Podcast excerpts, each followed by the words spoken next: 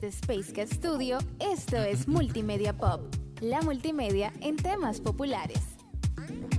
La multimedia en temas populares. Populares. Señoras, señores, porque señoras en inclusivo es señores. Con E, no. Y dale con exclusivo. Señora, nosotros nos van a bloquear de, Baneado de YouTube. de todos los lados. Ay, ay, ay. Damas y caballeros, esto es Multimedia Pop, una entrega más hecha con mucho cariño, mucha dedicación y con mucho café. Para ustedes, desde Space Cat Studios. Sí, señor, sí, señor, sí, señor. Vamos rápido a esto, mi gente. Werner Olmos. ¿Qué es lo que tú dices? La alarma siempre suena. Lo, lo, lo, lo, lo que pasa es que casi nunca la escuchamos. Lolo, lolo, lolo. Walkie. Ese, eh, eh, eh, ese, ese, ese, so- ese, so- eh, ese soy yo.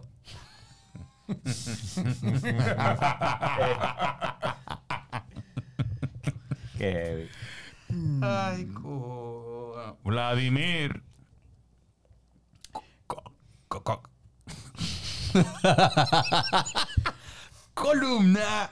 El show de Porky, 1964. Robert McKinson, Chuck Jones, eh, una serie de ah, animadores hicieron una recopilación de 1935 a 1962 de todos los capítulos que había de las animaciones de ese momento del Porky, del Pato Lucas, de Bugs Bunny, de Yosemite Sam, etcétera, pero tremendo show. Dicho sea de paso, la frase que dijo Werner, me quedé un ratito pensando. Eso de que la alarma siempre suena, pero Nunca le hacemos nunca caso. le hacemos caso. Hay que tomar eso en cuenta que no, aunque dicho en una caricatura, es cierto, los seres humanos pecamos de mucha buena fe. Pepe, Pepe, pero es que la, la, la mamá, ma- la mamá, ma- la, la, La alarma. la, la, la malvada. La mamá malvada. Hay que poner mucha. ah, va, de que Pa- cada cinco minutos. Pa- pa- Cada sí, cinco. para poder apagarla. Hay que parar, parar. No, pero no solamente ese tipo de alarmas, son una serie de cosas que uno a veces las está viendo, sintiendo, entendiendo y que no le pone atención. Pero dejemos el punto de vista filosófico y vamos a reírnos un poco. A veces, a veces, a, semi- a veces, a, a veces esas alarmas no son tan filosóficas, también son físicas. A veces hay alarmas, físicas. hay alarmas físicas que hay que ponerle atención. Hay que ponerle atención. Y en ese sentido, señores. eh, Diablo. Qué poetazo. Sí, sí, viejo, sí, sí. Las alarmas físicas. Sí, Después Sí. de los ta. Sí. tú sabes. a- Sobre todo. Sobre todo después de los A, ta. a veces tú puedes. Tú Ese llenas- tembleque en los ojos. A ver. Porque no tengan que hacerse de que para leer. ¡Ay! ¡Ay! ¡Ay! No me diga eso. Entre, entre el hacer esto para leer y el que tú obligatoriamente tengas que hacer esto a cada rato con el mouse. Alarma. Alarma, alarma, alarma. Vaya rápido, póngase a hacer ejercicio y demás. Porque ¿eh? cuando uno, baña, cuando uno vaya al baño, de que, que hace de que cluc, espérate. Ah, esas dos esa dos goticas. No, no, eso eh, en hombres, no. La, la vaselina. Ponme, pon- ponme eso ahí. Ponme eso ahí. Bueno, pero nada, vamos a hablar de un tema que no necesariamente tiene que ser tan triste. Vamos a hablar de un tema técnico y es que todos nosotros disfrutamos de las caricaturas, pero también disfrutamos de cuando vamos al cine o estamos viendo un comercial televisivo o un spot en las redes sociales y demás. ¿Cómo hicieron eso tan chévere? ¿De dónde sale ese humo? Mira qué chévere ese muñequito. Ay, Dios, yo quiero hablar mucho hoy. Ay, Dios. Mira, mira, mira qué chulo es ese, ese, esa, ese colorcito que le pusieron ahí. ¿De qué manera hicieron eso? ¿Cómo montaron eso? Y lo fácil que es hacerlo. Y eso, oh no, eso Cinco es dándole minutos. así a tres botoncitos, tan, tan, tan, tan, porque hay tres o cuatro tigres Perdón, ahí. Ángel, no que tú no eres de eso. Profesor, ¿y no hay un método más fácil de hacer eso? Uno, uno dibujito, uno dibujito. Unos dibujitos, un loguito, una animación No, pero Ángel sabe, porque Ángel tira 500 fotos y al otro día le dicen, mándame, mándame aunque sea 60 de esas. Sí, Porque sí. Photoshop tiene Sí, no, porque hay, hay un una asunto. opción que dice, edítense. Sí, no, porque hay un macro especial, así como en Excel, que uno dice, edítense, y todas así, toman un color especial tal cual él lo quiere, artísticamente hablando y estéticamente hablando, queda perfecto, pero solamente hay que darle una tecla grande que hay en el teclado que dice, Este cohete. este cohete. Señores, la animación, la animación, ¿qué es? ¿Cuánta gente se necesita para animar? ¿Por qué hoy en día la animación como profesión es tan importante e impactante? Una pregunta muy seria. Hasta ver un deporte. Cuidado con lo que tú vas a preguntar. Adelante. Espérate, no preguntes. Etimológicamente, la palabra animación. Etimológicamente, No, siempre eh, eh, para eh, allá, eso es para allá, eso es para allá. Vamos para allá. Etimológicamente viene de ánima, alma, algo que uno no percibe, imagina cómo es, se cree que ahí está. Una de las primeras animaciones, que creo que una vez lo mencionamos, de 1908, fue Fantasmagorí o Fantasmagórico. Porque se cree que lo que es extracorpóreo se manifiesta de una manera totalmente distinta y la imaginación y la creatividad de quienes entendemos eso es que nos hace animar. Fíjense que en los muñequitos los golpes se grafican de una manera especial, la risa de una manera especial. Todos sabemos que el coyote caía de una altísima montaña y apenas veíamos los ojos estrellados y, y le ponían una curita y un yesito. Y Y, sonaba así. en el- sí, en el próximo capítulo aparecía bien. Todos sabemos que eso es imposible. ¿Por qué la animación requiere de esto de que integrar siempre algo que uno piensa que pudiera ser? ¿Cuánta gente se necesita para que se anime? Un simple comercial, un simple comercial de 30 segundos. No estamos hablando de una película de dos Bueno, horas. eh, lo, lo Un pri- pa- un lo- paréntesis, Dale, perdón. Dale. Eh, quiero salir de una pequeña duda.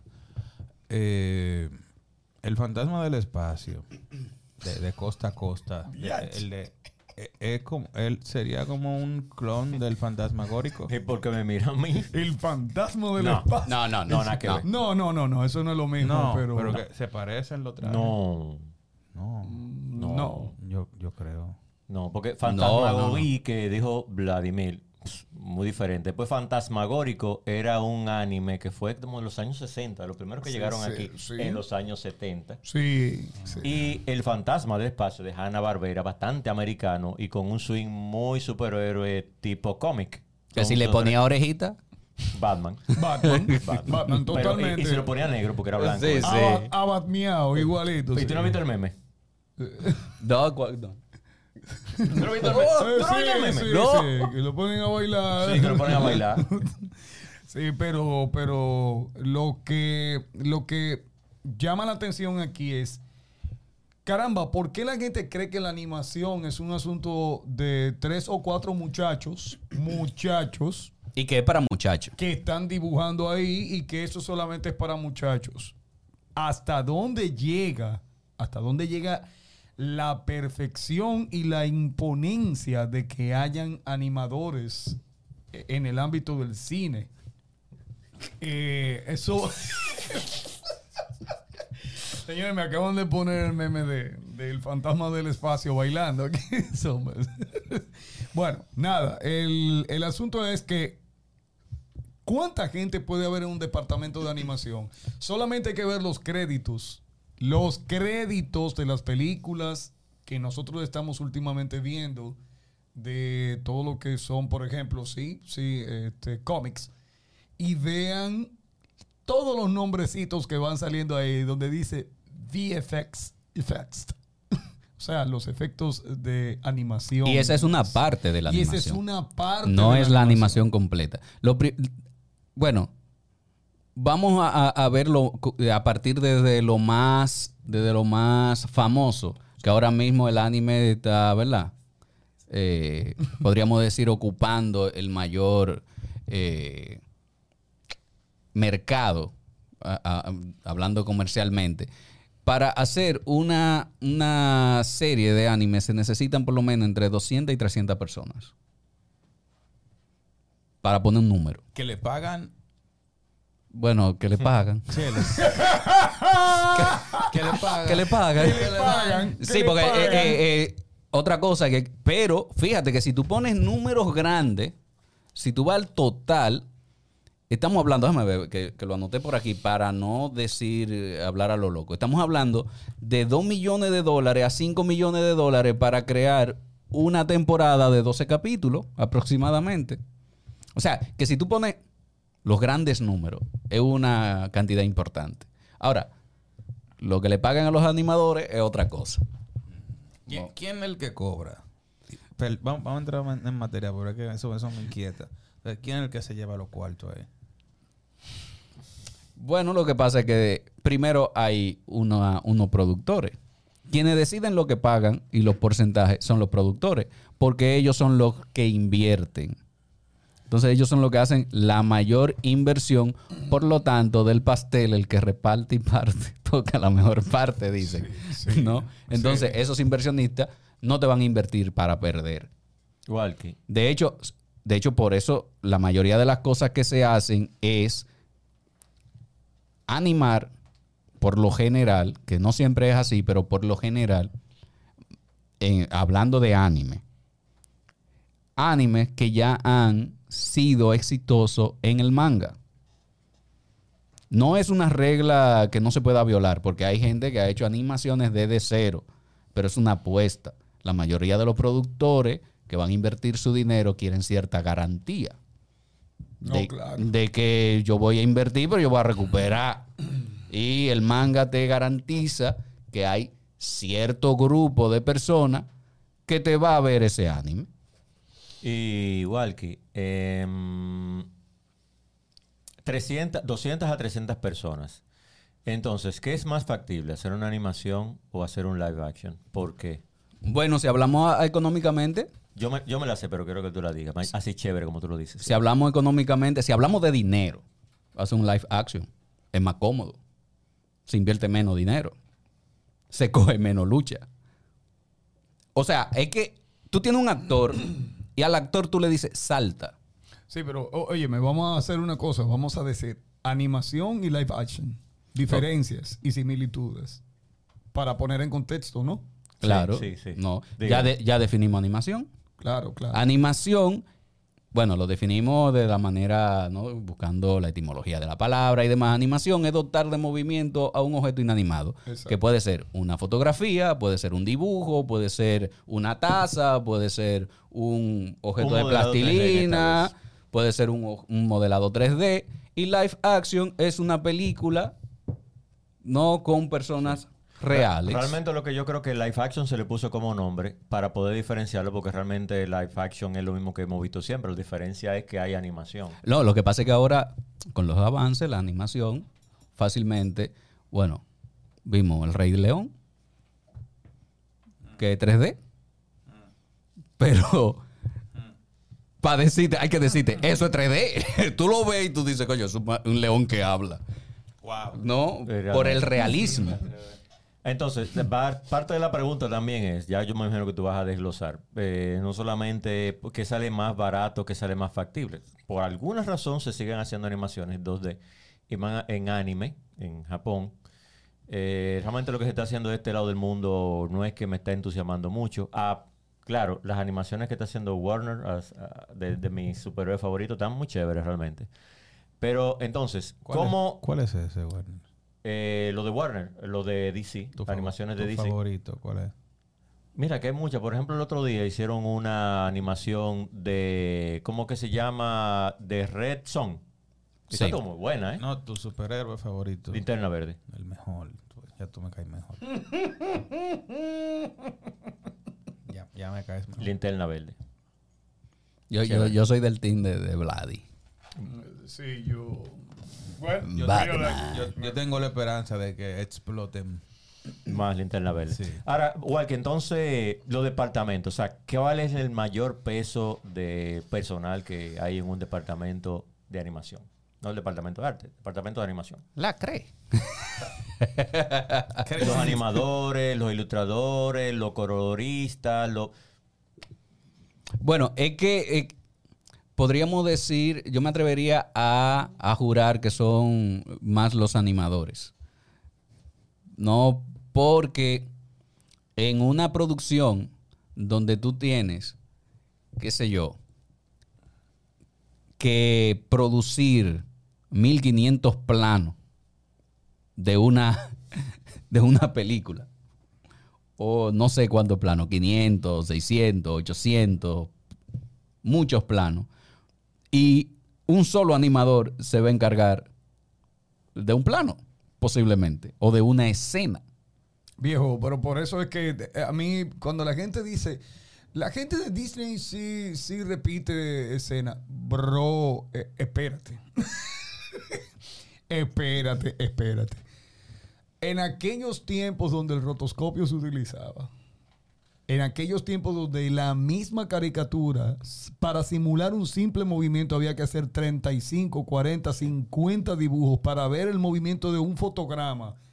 Eh, aquella persona que en algún momento dibujó muñequitos de palitos así en, en un, en un cuaderno que los puso a pelear así y le, le hacía hacia la esquinita, así funciona un rotoscopio. Pero eso había que hacerlo Sí. una por una. An- Antes que Bueno, bueno, explique lo de la rotoscopía. tipo. Tú sabes que, mira, que estábamos No, hablando de porque, eh, películas eh, de... La rotoscopía. Estamos hablando de películas de Mi- culto. Emma, vamos a hacer una cápsula de, la- de lo que es el rotoscopio. Sí, sí, vamos, vamos hacerla. Ya que estábamos hablando de películas de culto, o sea, ¿por qué animar? ¿Por qué animar? Porque el que ve, por ejemplo, la versión del 78 del Señor de los Anillos, diría, Por ¿por, qué lo tuvieron que hacer así? Hay mucha rotoscopía ahí y realmente funcional no es, no se ve tan atractivo, no se ve tan fluido, porque hay uno de los 12 principios de la animación que es, por ejemplo, eh, eh, la La exageración. exageración. Y ahí no se aplica. ¿Qué pasa? Que es. pa- parecerá raro decir esto. Pero cuando tú exageras en animación, la cosa se ve más realista. El movimiento, la acción es mucho más realista que en el live action, cosa que les resta entonces la rotoscopía. Porque la rotoscopía parte, que aunque va, va a hacer una cápsula, perdón, eh, ¿no? aunque, aunque la, la rotoscopía parte, bueno, en realidad toda animación parte de una referencia. Porque, Claro. porque es un mito de que el animador sabe cómo se comportan todas las cosas. Si no, pregúntale a Disney que tiene un, un- un zoológico o tenía un zoológico en, su, eh, en sus instalaciones para estudiar los movimientos de, de los leones. de Ahora los- tiene a Florida. No, no- no hay un asunto que se ponga así que aquí en el capítulo. Es donde dio. Date tranquilo, sigue, sigue. No, porque aunque, aunque tú entiendas, bueno, es que como que nos hemos ido muy para allá. Primero, primero no, es. Que hay, hay que hay diferentes tipos de, de animaciones que me gustaría, me gustaría mencionar antes, antes de continuar. Mira, ustedes No, me- eh, ustedes coño, mencionaron bueno. en- en- ustedes mencionaron un live action ahorita. De- de- Espérate, espérate, me tratar de sacar. déjame sa- Eh, yo recuerdo uno que había de Keanu Reeves que se llamaba Scanner Darkly. Eh, eh, que era una película. Óyeme, eh, eso es tremendo. Esa es un Eh, eh, entonces- entonces- Pero yo creo que los tigres que hicieron a Scanner Darkly dijeron, Sí. nosotros somos capaces de hacer esa vaina que nos lleve el diablo. Entonces, espérate, Sí. fíjate, fíjate para que te Eso es como hacer una ilustración en Excel. para que para que pienses, para que pienses en la complejidad de ese tipo de animación. Wow. La película se filmó. Completa. Los actores, se contrataron actores, Ya lo sabes. se filmó. ¿Estaba lista? Listo. No, pero no era eso lo que se quería. No. Era animar. Era animar. Y querían animarla usando la técnica del rotoscopio. O sea, que es. Coche, Pero que- una pela, viejo. que es dibujar sobre eso que se filmó. Ya lo lo mismo que, que- con la película de Van Gogh. También. No. También. Wow, la película de Van También. Que es un trabajazo porque está bien, hay técnicas y técnicas. ¿Qué pasa con la animación? Es que la, la animación, el director tiene una visual que quiere que quiere obtener ya. Podríamos decir un capricho, eh, lo que sea. Viejo, no, Pero hay una- espérate, pero, pero recuerda el pedacito animado de Kill Bill que Tarantino metió, eh, ese pedacito ahí, no hubiese tenido impacto si no se ve animado tal cual si fuera un anime. Lo que pasa es que hay cosas que, y más en aquellos tiempos, era imposible de hacerlas si tú no las hacías en animación. Todos esos clásicos de Disney, ¿cómo se iban a hacer? O sea, míralo, por eso fue que tan, fue tan espectacular, y la estaba viendo ayer, los 10 mandamientos. Otra vez la vi por 25 vez. No, no dice por 25ª. vigésimo segunda, Vigésimo quinto. vigésimo quinta vez. Exacto, vi gracias. Los 10 mandamientos. 25 avos Pero hacer un 25. intento de una película así era muchísimo mejor hacer una animación y tú te ahorrabas en vestuario, en locaciones, en viajar para un sitio que se parezca, en crear escenografía, en todas esas cosas. Ya no tanto, porque tú tienes eh, el CGI que te logra hacer todo eso. Pero- Pero, sí. Pero mira, en el mismo grupo de animación tenemos diferentes categorías, que era lo que iba a decir ahorita. Hemos visto aquí el tema de los dibujos animados. Hemos, bueno, no, no hemos visto. Ahora vimos, ah, estuvimos hablando de la rotoscopía, que también es una técnica para animación. Pero tenemos el stop motion, que en sus inicios, bueno, el stop motion es otro mundo. Diablo, a mí me Bueno, encanta eso. Es otro mundo. Yo porque, quiero- esa mesa yo la quiero para eso. Para poner un dinosaurio a caminar ahí. bueno, en, en, en Animatox Ah, tenemos te un, propongo un algo. espacio, un espacio. Te propongo algo. Vamos a hacer una, una peliculita, un cortico de los Transformers. Yo tengo los Transformers. Ah, pero eso no. eh, Pinto tiene el estudio. Animatos, nos juntamos allá en Animatos y Pinto. hacemos eso. Eso Dale es like, pa- dale like. Eh, para el año que viene, para el año que viene, ¿eh? Pinto. Tiene el Patreon. Ya tú tú sabes, sabes. eso por ahí va ahí. Bien, entonces el stop motion.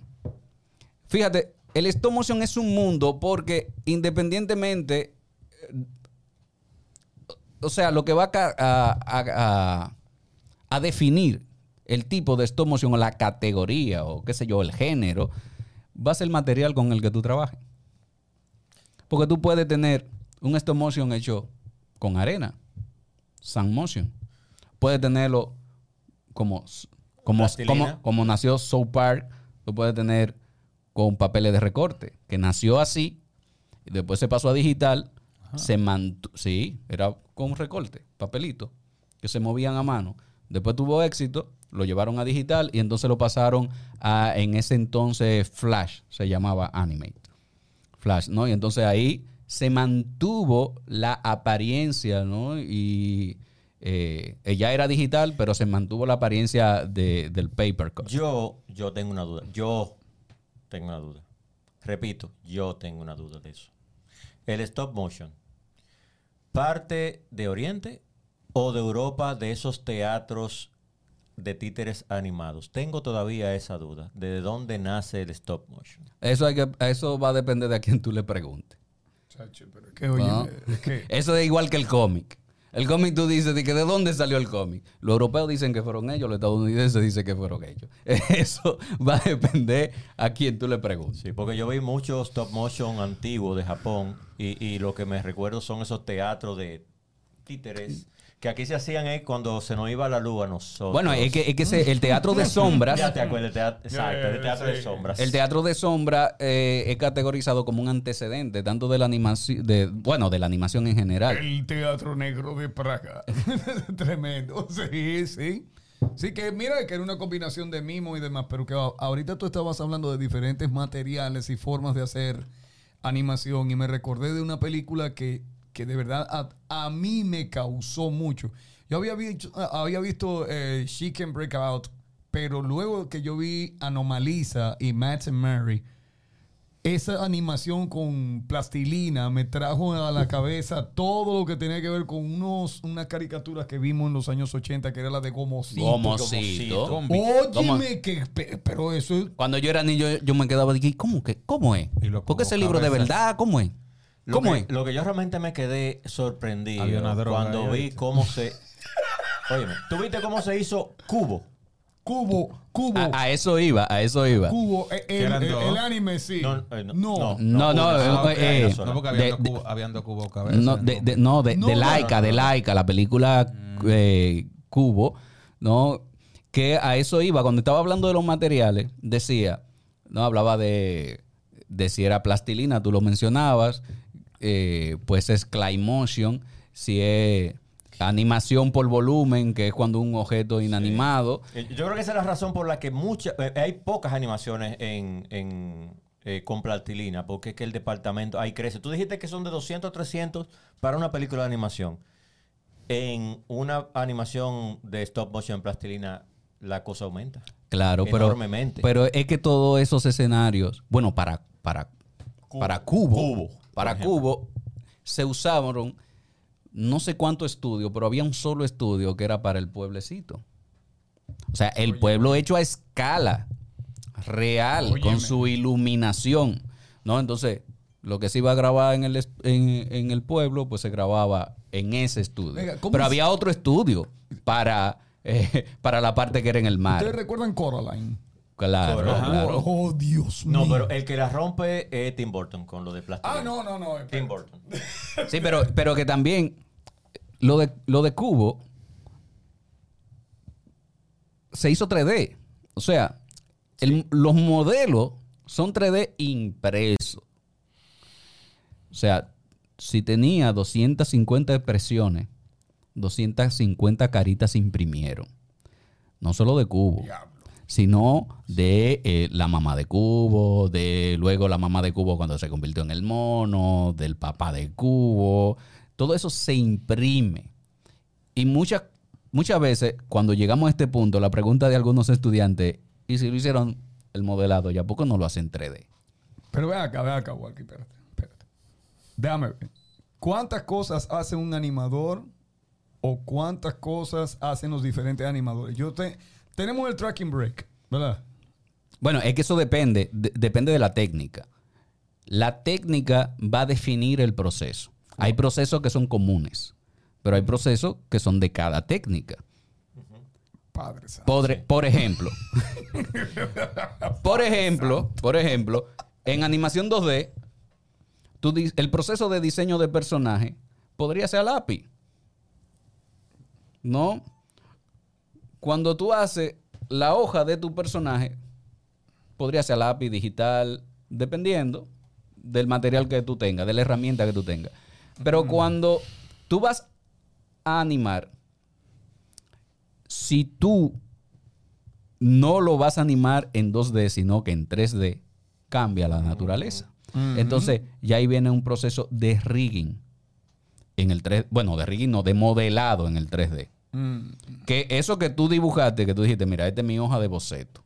Digo, mi hoja de personaje. Mi hoja la hoja de personaje, para los que no saben, es una hoja que tiene todas las instrucciones de cómo debe comportarse de, y lo que tú puedes hacer y lo que no puedes hacer con el personaje. Cómo se ríe, cómo habla, cómo eh, se ve de perfil, cómo se ve de frente. Y tiene una gran cantidad de acciones o de poses que determinan cómo se comporta el personaje dentro de la animación. Una especie de guion de lo que debe hacer cada personaje en una animación. Sí, es tu Biblia, esa es tu Biblia de personaje. Mayormente Esa, es una pared de dibujos. esa hoja, esa hoja, bueno, al principio es una pared, luego se reduce para que ese documento lo tengan todos los animadores para que no se salgan, porque imagínate, el guionista dice, el personaje se rió y ya.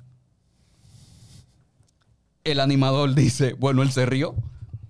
¿Cómo se ríe? Yo le voy a poner que se ría, jajaja. Pero el otro animador dice, yo le voy a poner que se ría, jijiji. O el otro dice, yo lo voy a poner que se ría. Entonces, si tú no tienes esa hoja que te indica cómo debe reír el personaje, cómo debe mirar el personaje, cómo debe bostezar el personaje, pues cada representación de cada animador, porque la animación es un trabajo, bueno, casi todo proyecto audiovisual es un trabajo en conjunto, pero la animación es un trabajo que depende de varias personas para que el producto salga. Entonces esa- ese grupo de personas debe mantener siempre el personaje, el diseño de personaje. Yo no te lo puedo poner riéndose de una manera y luego ponértelo riéndose de otra manera sin un propósito, que podría ser, ¿no? Sí, a menos que sea un psicótico o algo por el Esa- estilo. eh, eh, exactamente. Porque, ¿qué pasa? Que ahorita me preguntaban de la diferencia de la animación y el live action. sí, sí. En el live action, es un actor. Mm. Ese actor, tú le, como decía ahorita, que trataba de decir ahorita, salta, él salta. Si tú le dices ríete, él se va a reír, te va a hacer una propuesta al director. El director no le dice de que ríete de tal manera. El actor hace su propuesta. El director le va a decir, no, así no, o así sí, manténme eso. Pero en la animación eso no pasa, eso tiene que venir definido. O sea, tú no le puedes decir al personaje de que salta. Salta. No, No. Me gusta esa camisa, quítatela. Tú no le puedes decir eso al personaje. No. Tú tienes que dibujarlo.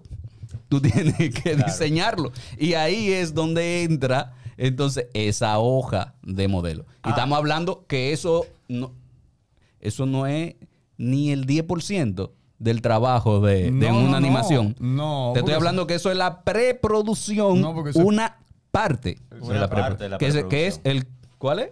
Que, que tú das esa materia de que le Diseño de personaje. Diseño de personaje. Que el concept art también es otra parte. Exactamente. Exactamente. Mira, que eso para lo más. Los generación Z.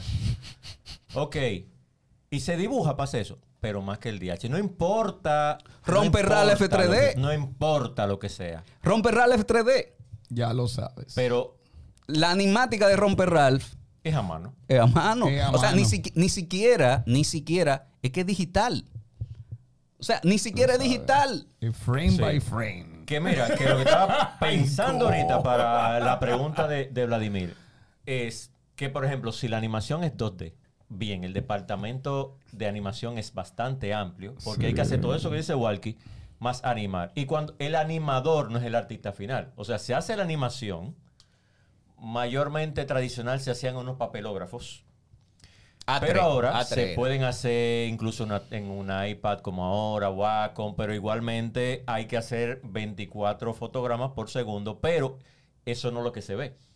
Pasa a unos segundos animadores digital o a mano que tienen que entintar Sí. y colorizar, Colorizar. cada uno de esos frames o keyframe o ponerle los rigging como se hace por ejemplo en Animate o Sí, Boom sí. para automatizarlos. Sí, ahora, ahora hay una combinación, porque como tú decías, antes. Bueno, es que hay que volver a decir la, Imagínate. la categoría de las animaciones. Tenemos animación tradicional, Sí. que es la, la que Disney hacía en Blancanieves, que era toda a mano, que eh, lo que tú hablabas de los papelógrafos, que luego se pasaba un acetato, que el fondo se hacía en un cristal, con óleo, con óleo. O sea, los fondos de las películas de Disney, cuando empezaron a usarse la cámara multiplano, era una pintura al óleo con capas separadas. O sea, imagínate tres, cuatro, Loco, cinco qué capas. pela con la sirenita. Qué pela. Yo me lo imagino, viejo. O, o con Cenicienta. Y mira, con, que recuerdo que con Mulan fue que comenzó Disney a meter Sí, efectos digitales. Sí, un poco en más la animación. digital. Fue más digital Eso Mulan. ya es muy, muy para Muy acá. para pero, acá. pero Cenicienta, Blancanieves. eh, eh, ¿Cómo se llamaba la otra, hombre? Pero Vladimir, aún así, y es lo que iba ahí, todavía Wow. ese, esa cantidad de personajes, él está vivo, sí. Eh, tiene una cantidad de que va en los 300 y 200 empleados que dice Walkie. Pero tú sabes a dónde voy. Que cuando se va a hacer un proyecto que es, por ejemplo, en eh, stop motion, como Cubo, como la, la novia viuda, o como Oh, eh, eh, Nightmare Before Christmas. Sí. Me encanta esa. No, Yo ese- le tenía miedo. ese- esa- un proyecto como Bueno, eso.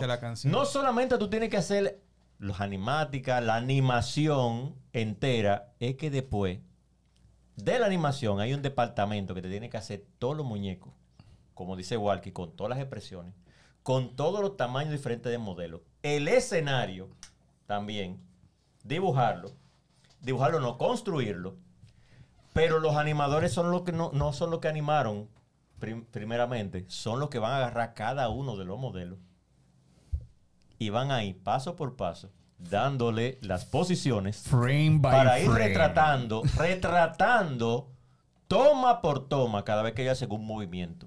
Que imagínate, no sé Imagínate que el personal ahí creció. Malo plan. si. No, pero imagínate, no sé, no sé, Loco. no sé si vieron, si vieron Box Troll. Hay un, hay un baile en esa película que Estaba frío. como que estaba, como, como que estaba frío. ¿Tiene calor ahora? Sí, pues hace rato. Yo tenía la oreja sobada. Señores, una interrupción. Ponga eso en 21, loco. Tú tienes en 30 grados Celsius en Señor, Miami. el aire de aquí mata gente. En 17, pero nada más lo mata a él. Que está al lado. Entonces, nada más muérete tú. Muérete tú. Vladimir sufre callado ahí. No, no, yo sufro calladito. Lo que pasa es que como yo sufro Muere, calor, muere, me da con eso igual. 21, muere. Pero ponlo, ponlo en 22 o 23. Vamos, vamos a ponerlo a la mixta, a la mixta, sí, a la mixta. 30, ni en verano en Miami. es que estamos hablando tanto de Disney que se fue a Disney. Ah, pero ponlo 22 o 23. Diablo. Ya, yo me fui, estaba hablando de... No, no, estábamos hablando de eh, cuando los animadores van. ah, frame bueno, by de, frame, de la escena, de la escena de, de Box Eh, Troll. y hablaste de Bo- eso. No sé si la vieron, pero en Box Troll hay un baile. Hay un salón lleno de gente bailando. Uf. Uf. O sea, tú no vas a animar a un personaje nada más. No. Lo chévere es que no se animan quizás todos al mismo tiempo. Se animan unas partes, lo anima, fulano anima una pareja, mengano anima otra pareja sobre un fondo verde y luego se colocan en la escena. ¿Y, cómo manejan en el encuadre?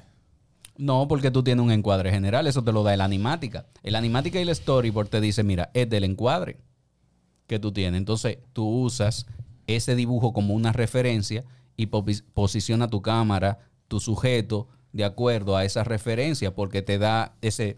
O sea, hay un, hay un programa especial o hay varios programas especiales que te permiten hacer la foto y teniendo una imagen de referencia Yo lo que donde me tú pongo- puedes yo lo poner... que me pongo Profesor, profesor, profesor. No, yo por la- profesor, por usted la va a decir, cabeza me está profesor, pasando profesor, tanta no, vaina, mira. perdón, La profesor, primera por- es, yo voy a estudiar multimedia. Cu- cuando hay un cu- o sea yo lo que me pongo a tratar de analizar cua- cuando hay un giro de cámara Bueno, ahí... o sea ni, ni siquiera un cambio de plano pero oye, ahí, ahí...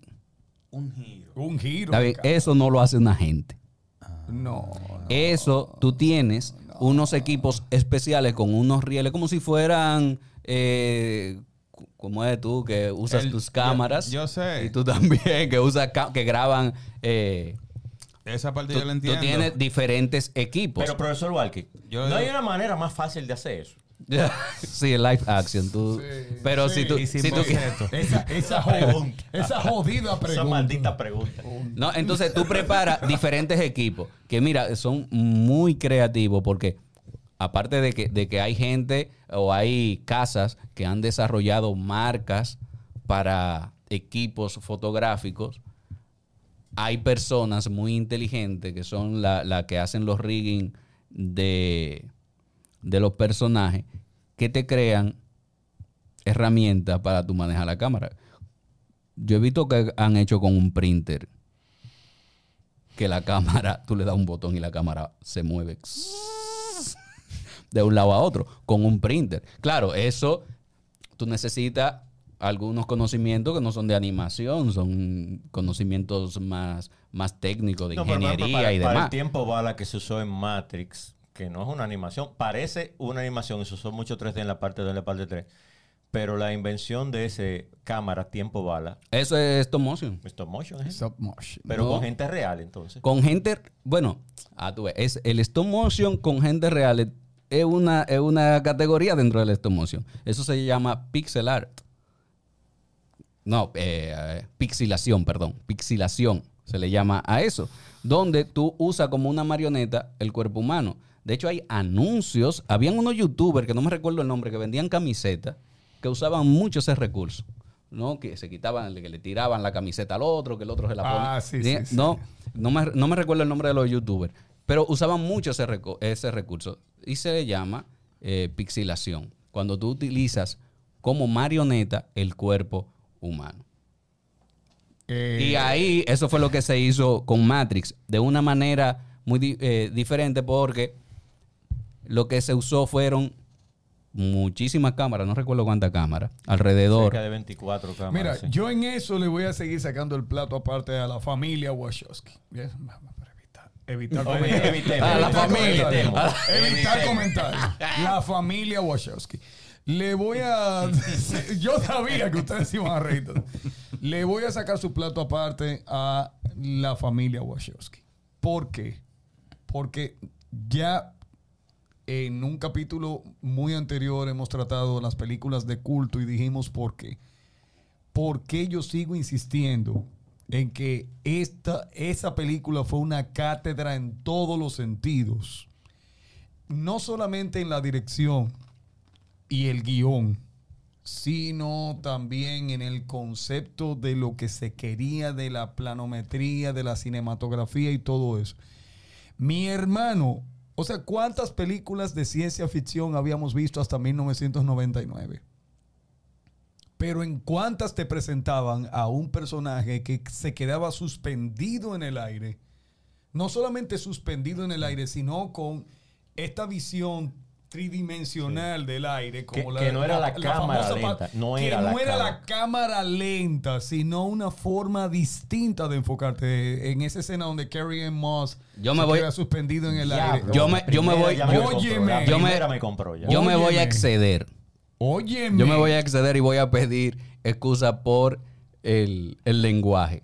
Después de esa escena hubo una diarrea de escenas No, pero que eran acá. igualitas. Todas. Es que de ahí en adelante el cine fue pre y post Matrix. Sí. Y que me disculpe cualquier director eh, que, que- que algún día vea este, este- Y se sienta dolido. y se sienta dolido y diga que no, sí señor, sí señor, sí señor. Es, ese recurso no se usaba de esa manera. No se usaba y eso hay que, hay que reconocerlo. Entonces la gente cuando habla de la animación, que critica al animador, pero qué feo quedaron esos efectos, pero qué. Hermano, siéntese un ratito a pensar que es un equipo que está trabajando con, eh, eh, valga la redundancia y redunde la vacancia, con equipos que posiblemente solicitó y no se los dieron a tiempo o no bajo eh, los requerimientos que se eh, debían, O se lo dieron. O se lo dieron, pero tal vez no hubo el tiempo o no hubo la suficiente preparación, creatividad y o muchas cosas. Te voy, a, te, voy a dar, como te voy a dar un dato. Evangelion. Sí, Neogénesis. sí, Eva- Evangelion. E- Evangelion 3.0. Sí, sí, sí. Hay una escena, una escena, una escena, que creo que la anoté por ahí. Déjame ver. 42 segundos dura. 42 segundos. ¿Cuál es esa? ¿Tú sabes cuánto duraron para hacer esa escena? De 42 segundos.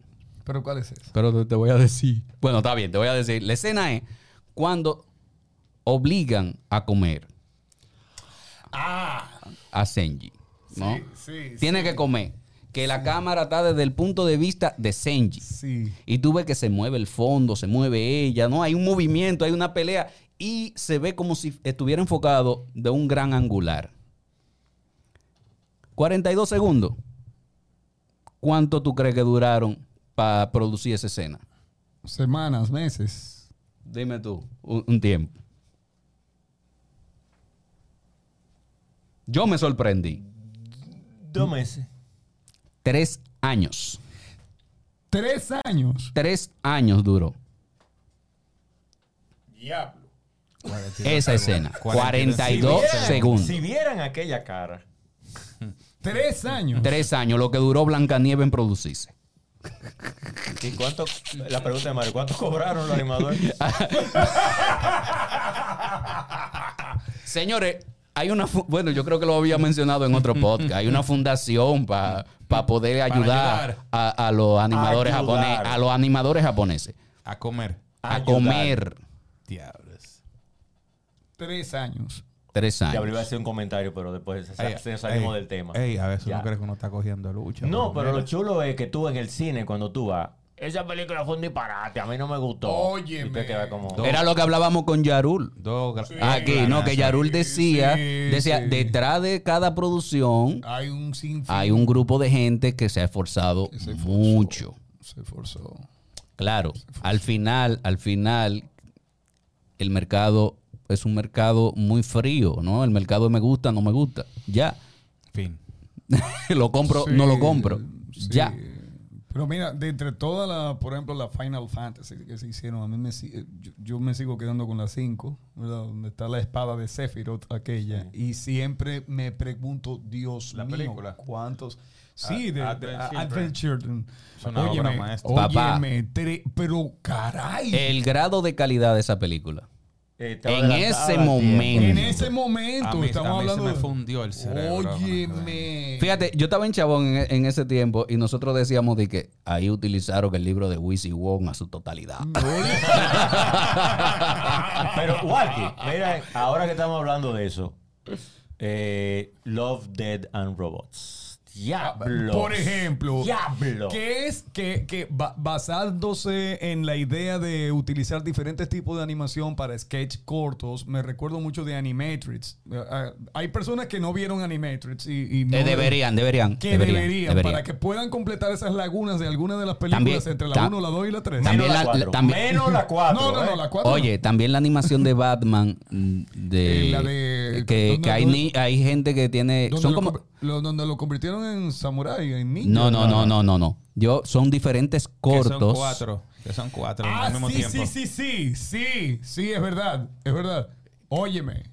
Es una locura. muchachos no hay, hay, hay un capítulo que es mi favorito que Muy.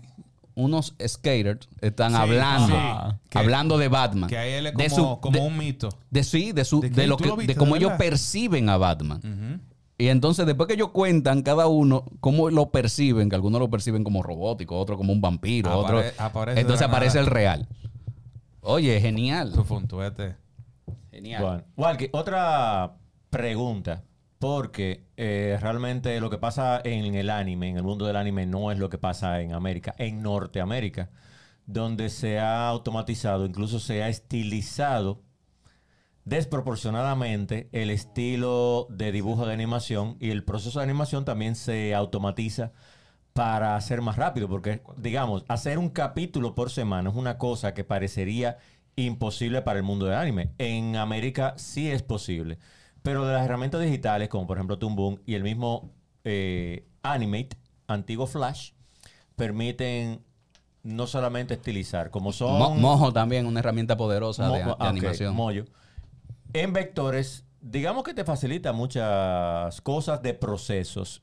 E incluso, eh, bueno, lo digo aquí, tomé un curso de doméstica a ver qué podía aprender de anime en animación. Y me di cuenta que hay muchos cortos, bueno, sketches, no vamos a decir ni siquiera cortometrajes, sketches, que son producidos hasta por una sola persona. Dale para allá. No, O sea- enti- no, no entiendo. qué- No, porque- ¿Qué me preguntas? No, te pregunto del, del departamento, o sea, de lo, del proceso de Ah, personal para producir un cortometraje o un capítulo de animación de, de Norteamérica, por Mira. ejemplo, a través de esas herramientas. mira, mira, la animación. Muy bien. No, eso quedó bonito. La- Espérate, un la- silencio para que lo ponga otra vez, espérate. dale, dale, dale. Hazme la pregunta, hazme la pregunta. El departamento de animación.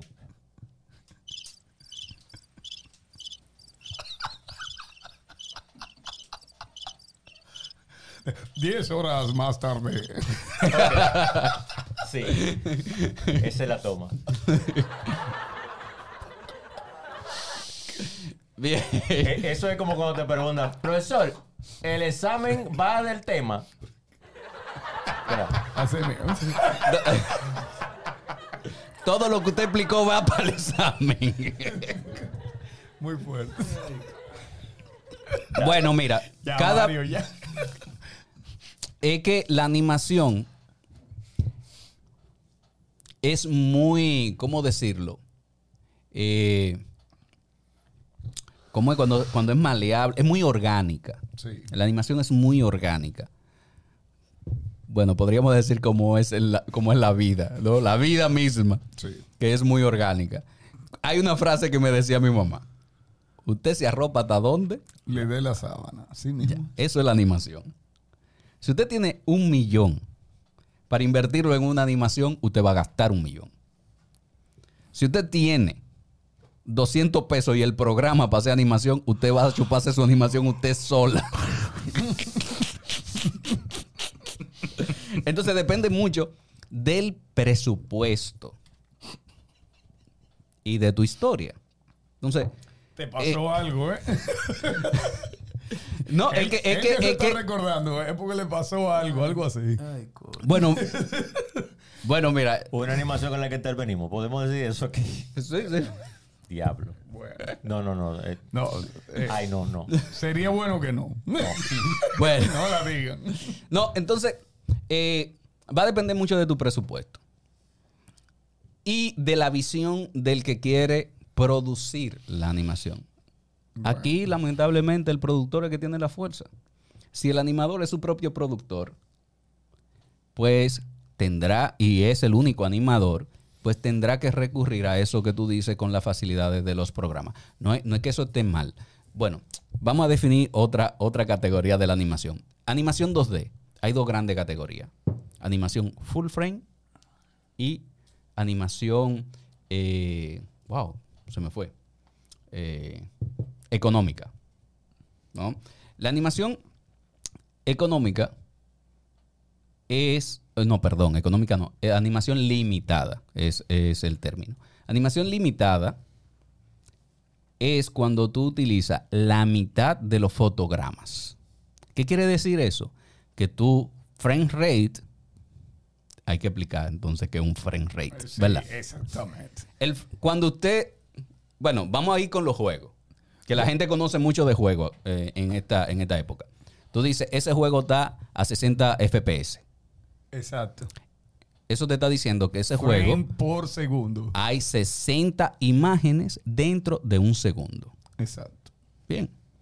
Entonces, en animación y en cine, en cine general, gene- por- se utiliza el frame rate de 24 fotogramas por segundo. ¿Por qué? Porque es la manera en que nuestro ojo o, la- o el rate en- o la frecuencia, que es lo mismo, o la frecuencia en que nuestra vista percibe un movimiento normal. Entonces, siempre hay esta pregunta. ¿Y por qué hace juego a 60 fotogramas por segundo? Si lo normal son 24. Bueno, porque en un juego no es lo mismo que la vida real. En un juego tú necesitas destreza, necesitas identificar a tu enemigo. Y si tú ves un borrón por allá, tú no sabes si es un hombre, si es un, si un ciervo, si es una mata. Entonces tú necesitas identificar bien a ese personaje. Entonces, mientras mayor cantidad de fotogramas por segundo, la silueta o las formas son más claras. Mientras menos frame rate, pues más difuminado. Por eso, cuando alguien, un motorista, nos pasa por el frente, tuve un borrón. ¿no? Exactamente. Por eso a Flash le decían el borrón. El borrón. no, porque tú veías un borrón, tú no, tú no ves la silueta. En un juego tú necesitas identificar que viene el enemigo y desde lejos. Por eso, mientras mayor es el frame rate, pues más definida es la forma. En animación y en cine es diferente, porque en animación tú quieres, y cine tú quieres, bueno, es lo mismo, pero para, bueno, es otro tema. bueno, animación y cine pa- para eh, estar claro, es lo que quiere es comunicarte una experiencia más cercana a lo realista posible. Y por eso el frame rate es de 24 fotogramas por segundo. Excepto a, Ah, eh, a. Michael Bay, que lo hacía a 60, eh, pero en película. Sí, porque nadie veía la transformación. ¿verdad? Bueno, en realidad, eh, en, en- en- en reali- en- en Te reali- ayudé a mencionarlo. eh. en- en realidad es lo contrario. No, eh, Es lo, realidad, es lo eh, contrario, es menos, es menos. es Mientras menos fotogramas, mientras menos imágenes tú tienes entre Exacto, fotograma y fotograma, pues más rápido el Más movimiento. rápido es el movimiento y, y lamentablemente eso le quitó la nitidez a, a lo que no- nosotros quisimos ver Te iba a decir que ahora a todo momento se perderá en el tiempo. No. Como lágrimas en la lluvia, Michael Bay. Sí, sí. Ento- Entonces, lo que quería decirte es que dos tipos de animaciones. Full rate quiere decir que cada fotograma tiene un dibujo. O sea que en un segundo eh, un segu- un segundo. En un segundo, Se fue en un segundo tú tienes 24 fotogramas. Bueno, si se está moviendo algo. Que hay que ser claro, que hay un mito que te dicen que en la animación hay que, hay que hacer 24 dibujos. Si se mueve algo, porque si dentro de tu, de tu toma hay un segundo donde nada más se ve esa ese computador ahí, pues eso es un solo dibujo que está visible en 24, 24 fotogramas. veces. Pero, pero, si hay un movimiento, por ejemplo, si yo tomo el computador, cuando yo hago una animación full rate, lo que quiere decir es que no hay espacio, no hay fotograma o la imagen no se duplica en, foto, en un fotograma. Yo puedo, yo tengo un dibujo diferente en cada fotograma. Ahora, cuando es una animación limitada, significa que yo economizo. Eso lo hacen mucho los animes. ¿no? En los animes, las animaciones están hechas en tres. ¿Qué quiere decir eso? Que un dibujo ocupa tres fotogramas. No es siempre.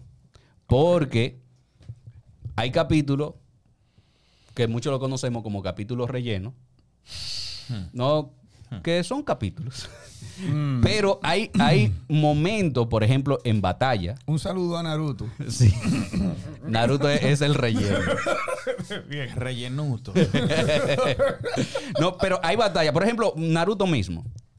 Tú lo ves muy rígido, nada más, en muchas partes nada más se ve el movimiento de la boca cuando están hablando. bla, bla, bla, bla, Como ya, Closh ya. Cargo, Pecas, Tecas y Salchicha. Y yo- Johnny Quest. y Johnny Quest. Exacto, esa- esas son animaciones que son eh, animaciones limitadas por ese tipo de cosas. Porque como son series y tú necesitas capítulos X tiempo, pues tú Sí. necesitas producir más rápido. Eterical. Eterical.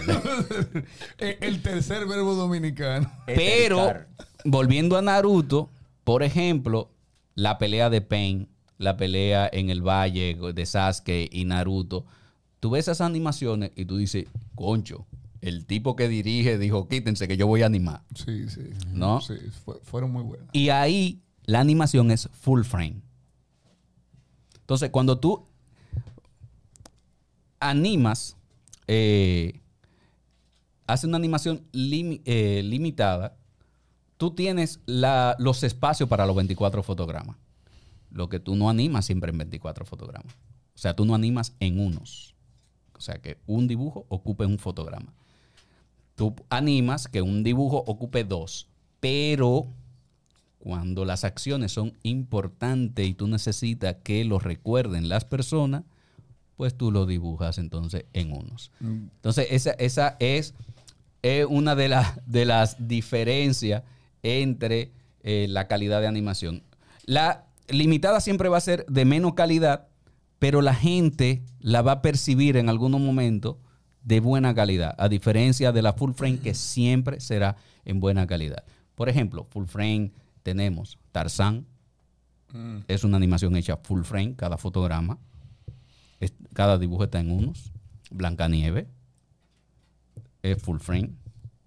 ¿no? Y tenemos entonces la serie que por lo general están hechas en- con animación limitada. Yo solamente ya como, como comentario final. Ya se acabó. No, yo diría como comentario final.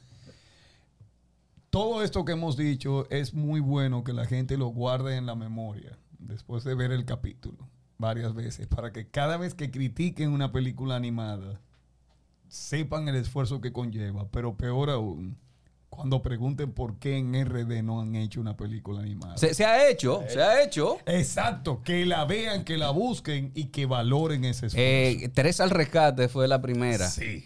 La Sí. primera hecha en República, Sí. en República Dominicana. Y creo que se está gestionando otra. Y hay un. Hay eh, que. Esa que- fue la, la que- de Raycast Studios. Sí, Sí. Sí. Eh, y, y también creo que un buen espacio ahora para mencionar, la gente de Anidón está haciendo un muy buen trabajo con eh, tratando de desarrollar el, el cine de animación dominicano. Como tú no se lo vas a decir, Anidón. Ah, pero la gente de Estamos que venga esperando aquí. que- Ah, ah, ah, sí, sí, han estado muy ocupados, sobre todo con el último, con el último, la última actividad que tuvieron, que fue presentando eh, cortos dominicanos, tanto hecho- hechos en el país, hechos en la antigüedad, de hechos actuales y fuera del país que dominicanos están animando. Yo vi cosas muy, muy buenas. De hecho, nosotros que, que damos clase en, en ITLA, lo voy a mencionar acá, eh, vi cortos de 3D que no había visto en el ITLA, que eran del ITLA. Muy bueno. Ah, ¿no? Eh, Bueno. Y eh, es una iniciativa que proyecta bastante, bastante bien el proceso que está tomando, o el curso más bien, que está tomando la animación dominicana. Así que yo espero que ellos sigan con ese Por con esa iniciativa. Por favor y gracias. Entonces, Anidom, junto con toda la gente que nos sigue, que le den like al espacio de YouTube y que nos siga por todas las redes sociales, que nos vean, porque realmente queremos seguir llevándole contenido a todos ustedes, pero nos tienen que apoyar en las redes sociales. Y recuerden que tenemos Patreon. De verdad que sí. De verdad que sí. Esto, esto, esto, esto, esto, esto, esto todo, amigo. Esto fue Multimedia Pop desde Spacecast Studio. Recuerda seguirnos en el Instagram Multimedia Pop. y en nuestra página web Multimediapop.com.